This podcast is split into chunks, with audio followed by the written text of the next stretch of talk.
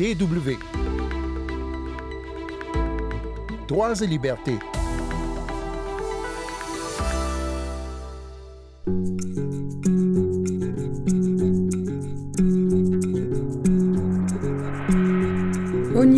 Le nouveau gouvernement Zayn, issu du coup d'État militaire, ne compte que 4 femmes ministres sur 21 portefeuille. C'est peu. Par ailleurs, le Niger n'a plus de ministère de la femme ou pour la protection de l'enfant. Nous avons donc décidé cette semaine de donner la parole à une femme nigérienne pour qu'elle nous fasse part de son point de vue sur la situation post-coup d'État militaire. Notre invitée s'appelle Hélène Aïka, une militante de la société civile. Sandrine Blanchard au micro. Bonjour tout le monde. Hélène Aïka a travaillé dans plusieurs domaines et plusieurs pays. Elle a œuvré notamment pour l'ONU, l'UNICEF. Aujourd'hui, elle est consultante en communication à Niamey et elle milite depuis des années au sein d'associations de promotion des droits des femmes. Constance Fischer l'a appelée pour connaître son point de vue sur la situation actuelle du Niger. À noter qu'au moment où nous produisons cette émission, la CDAO ne s'est pas encore prononcée sur une éventuelle intervention militaire. On écoute Hélène Aïka. On ne peut pas encore euh, parler de ce qui a changé. Euh, il y a eu une rupture avec un, régime. On est encore dans la gestion de l'après-coup d'État. Il y a euh, pas mal de phénomènes d'euphorie, des gens qui sont très contents, des gens qui sont moins contents, qu'on entend moins, mais dans sa grande majorité, les, les Nigériens expriment euh, un soutien total à ce changement. Euh, nous avons un gouvernement depuis peu de temps, ce qui rassure quand même pas mal les populations. Au moins, le gouvernement, les ministères, l'administration publique va euh, reprendre du service et va fonctionner. Ça, ça rassure pas mal. Sur le plan économique, on ne sent pas encore les effets des sanctions, ce qui fait que on est encore très optimiste quant euh, à la façon de gérer cette situation, les sanctions économiques et financières notamment. Peut-être les entreprises, puisque je suis chef d'une petite entreprise. Euh, on commence à le sentir au niveau de la banque et des institutions financières euh, dans lesquelles on n'a pas toujours euh, la, possibilité de faire des transactions à cause de l'embargo. L'embargo a été rapide, il a été brutal on n'a pas vraiment eu le temps de se préparer et de trouver des, des solutions alternatives pour continuer à fonctionner. Est-ce que par exemple pour ce qui est euh, de vos achats sur le marché, est-ce que là vous sentez peut-être une différence au niveau des prix par exemple suite aux sanctions? Oui, oui, oui, oui. Aussitôt, euh, presque au lendemain de, de, de l'annonce des sanctions financières, les prix ont flambé mais d'une manière euh, inconcevable. Le, le, sac de riz qui coûtait peut-être 11 500 est passé à 15 000 francs CFA. Ça, c'est quand même quelque chose qui a fait très peur. Des appels ont été lancés aux commerçants, puisque là, il ne s'agit pas d'un nouveau stock, c'est l'ancien stock, donc il n'y a pas de raison de spéculer. Donc, euh, ça s'est atténué un tout petit peu.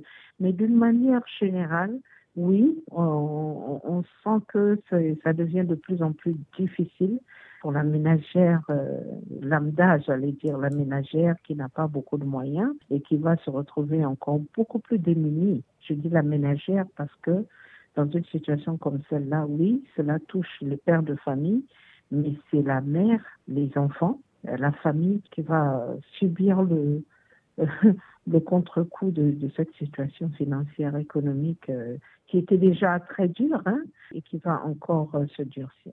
Est-ce qu'au niveau peut-être aussi des déplacements euh, ou de, je dirais, l'ambiance à Niamey par exemple, est-ce que vous avez l'impression qu'il y a une plus forte présence militaire dans les rues? Est-ce que c'est aussi facile qu'avant de, de, se déplacer d'un point A à un point B? Est-ce que les enfants peuvent aller à l'école sans encombre? On a l'impression que rien ne s'est passé.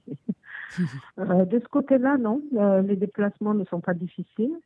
Euh, oui, de temps en temps, dans la circulation, on croise un, camion militaire, il y a des déplacements de, troupes, certainement, mais sans que cela ne soit quelque chose d'exceptionnel ou que cela ne soit une, nuisance ou objet de crainte pour les populations. Les enfants peuvent donc aller à l'école comme si de rien s'était passé. Si ça continue comme ça, s'il n'y a pas d'alerte sécuritaire particulière, au moment de la rentrée, je pense que les enfants peuvent aller à l'école. Maintenant, je ne dis pas qu'on ne craint pas. Moi, en tant que femme, en tant que mère, euh, j'aurai quelques craintes et donc je prendrai quelques précautions, des mesures de prudence euh, et je vais vivre dans l'attente de qu'on va m'appeler pour me dire venez évacuer les enfants parce qu'il y a une menace quelconque. Euh, qu'est-ce qui ressort peut-être de vos conversations entre femmes? Est-ce que ce sont des choses dont on parle ou est-ce que c'est comme vous dites, c'est comme si rien ne s'était passé, qu'il y a eu juste un changement de régime? Non, je dis que rien, c'est comme si rien ne s'était passé au niveau de l'ambiance dans la ville. Hein. Mhm. Euh, il n'y a pas de restrictions particulières, il n'y a pas d'endroit où on ne peut pas aller. Mais dans l'esprit des gens et des femmes en particulier, bien sûr, euh, on est dans l'attente de voir euh, comment ça va aboutir au niveau de, de la CEDAO. En tout cas, les femmes appellent beaucoup plus à la paix. Et j'ai participé donc avec euh, une quinzaine d'organisations féminines à des assises où euh, l'objet c'était de lancer un appel aux autorités, aux nouvelles autorités, pour que les droits des enfants et des femmes soient préservés dans toute situation euh, de crise, que les enfants et les femmes soient protégés contre les violences. Je pense que c'est ça qui préoccupe les femmes. Comment on peut contribuer à faire une sorte d'éducation à la paix, éviter que euh, les enfants ne cultivent euh, de la haine ou des propos violents. Euh. la plupart des gens qui sont dans la rue et qui expriment justement leur joie, ce sont des enfants. Ce sont des enfants. Et, les enfants, ils ont des parents. Donc l'appel des femmes, notre préoccupation, c'était surtout que les femmes prennent conscience qu'elles ont un rôle à jouer dans la protection des enfants et dans la préservation de la paix. Nous n'avons pas besoin qu'il y ait de nouvelles crises au Niger. Euh, les femmes euh, subissent les coups de la pauvreté, des changements climatiques. Euh, je, pense, je parle des femmes au niveau rural hein, et, et, de l'exode vers les villes, notamment à cause de l'insécurité. Beaucoup de femmes ont perdu ou un parent ou une connaissance euh, à cause de l'insécurité. Donc aujourd'hui, les femmes, euh, ce que nous, nous essayons de promouvoir, c'est une culture de la paix, que dans les communications, on ne mette pas l'huile sur le feu, qu'on apprenne à communiquer de manière apaisée et, qu'on a, et que chacun apporte un peu sa contribution au niveau de la famille, de la communauté. Pour toutes les femmes, ce que nous avons à l'esprit, c'est qu'il n'y ait pas d'escalade. Est-ce que vous avez des pistes de, de réflexion qui pourraient aller dans le sens d'une résolution de cette crise? Étant donné que nous sommes euh, résolument pour la paix, hmm. résolument pour la paix, euh, quelles que soient nos convictions par ailleurs, nous, nous privilégions, nous souhaitons que l'apaisement revienne et que euh, nos autorités acceptent la négociation qui est proposée, les démarches diplomatiques qui sont proposées, parce que qu'on le veuille ou pas, nous ne sommes pas isolés, nous ne pouvons pas nous isoler du monde. Évidemment, il y a d'autres paramètres, mais que la paix prévale. Ça, ça serait notre, notre souhait. Euh, sur un plan plus technique, euh, le souhait des femmes est, forcé, est évidemment que dans le nouveau gouvernement qui a été mis en place, il n'y a pas de ministère de la promotion de la femme et de la protection de l'enfant. Donc nous avons lancé un Contrairement à, à, auparavant. Contrairement à toujours. Euh, nous ne savons pas si euh, c'est une omission, une faute de frappe. Je doute que ce soit une volonté de ne pas avoir un ministère qui s'occupe spécifiquement des questions des femmes et des enfants. Je doute que ce soit cela.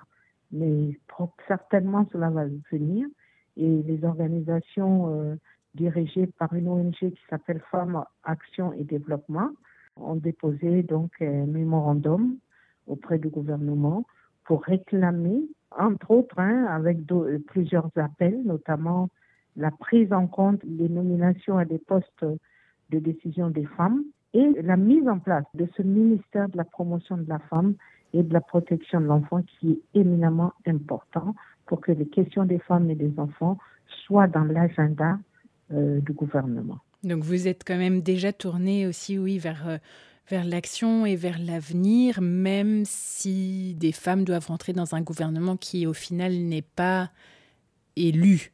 Oui, le gouvernement n'est pas élu. Mais vous savez, euh, sans faire de la politique, je dis par ailleurs, nous avons nos convictions. Euh, je dis, on ne peut pas rester neutre, c'est clair.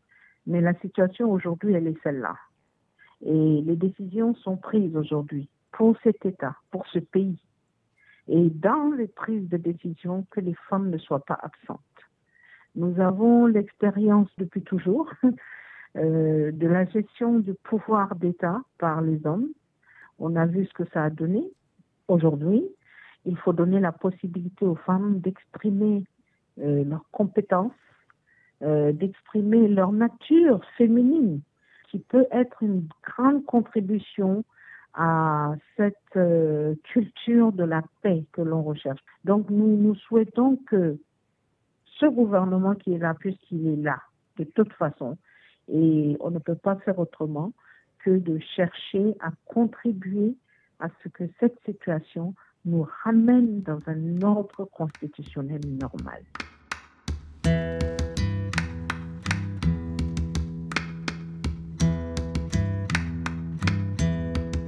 C'est la fin de ce magazine. Merci beaucoup à Constance Fischer et Hélène Aïka pour cet entretien.